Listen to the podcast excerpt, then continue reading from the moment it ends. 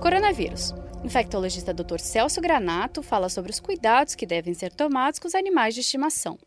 Hoje nós vamos conversar então sobre os animais domésticos, que alguns chamamos de pets, com relação à ocorrência da infecção pelo coronavírus novo. Eles podem porque eles lambem o chão, porque eles vivem na nossa companhia, em várias eh, superfícies da nossa casa, eles podem pegar a infecção por uma série de agentes que nós temos. Isso não significa obrigatoriamente que eles peguem, fiquem doentes por causa disso. Normalmente, quando a gente pega uma infecção, por exemplo, do morcego, como foi esse caso do coronavírus novo, ele já tem que ter uma mutação para que isso aconteça.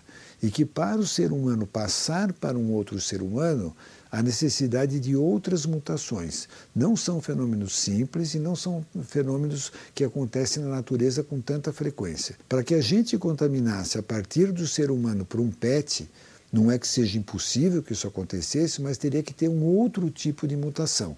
Então isso começa a ficar mais eh, raro na natureza. Então a gente, nesse momento, não tem uma evidência comprovada de que os pets, os cachorrinhos, os gatinhos, possam pegar infecção a partir da gente e possam transmitir para outras pessoas. Seria importante as pessoas que vão passear, por si só, ou eventualmente as pessoas que vão levar os seus pets para passear, que procurem lugares mais ao ar livre né, lugares que não tenham muita aglomeração de pessoas. Eventualmente, pode ser que esses animais, ao passear com você pela rua, traga esse vírus da rua no chão da sua casa.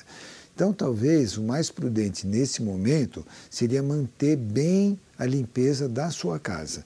Não há necessidade de nenhum produto especial, normalmente água sanitária, eh, os produtos de limpeza normais são eficientes contra esse vírus, então, periodicamente, com uma frequência um pouco maior do que você fazia normalmente, manter o piso da sua casa limpo e também as superfícies. Existem algumas pessoas que dormem com seus animais, né? estão acostumados como companhia, eles são excelente companhia para gente. Ao deitar na cama conosco, eles podem eh, eliminar esse vírus nesse ambiente né?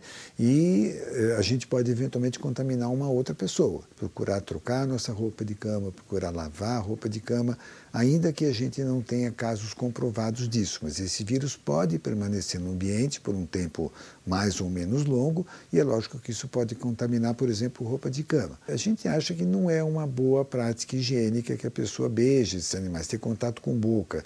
Ah, mas o meu animal é tão limpinho, sim, mas de repente ele tem agentes que são microscópicos, eles podem parecer totalmente limpos, mas eu não acho que isso seja uma boa prática nesse momento e nenhum outro. Saiba mais em g1.com.br/barra coronavírus.